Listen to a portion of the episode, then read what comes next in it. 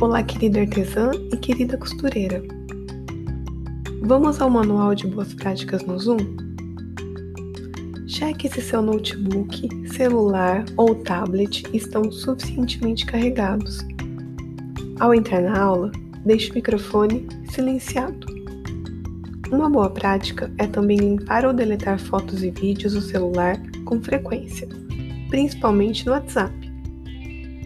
Escolha um local isolado e silencioso para se dedicar à sua aula e use fones de ouvido.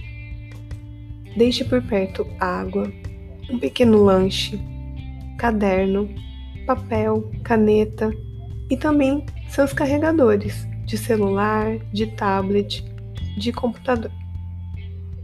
Se possível, combine com seus familiares sobre o uso da internet na hora da aula.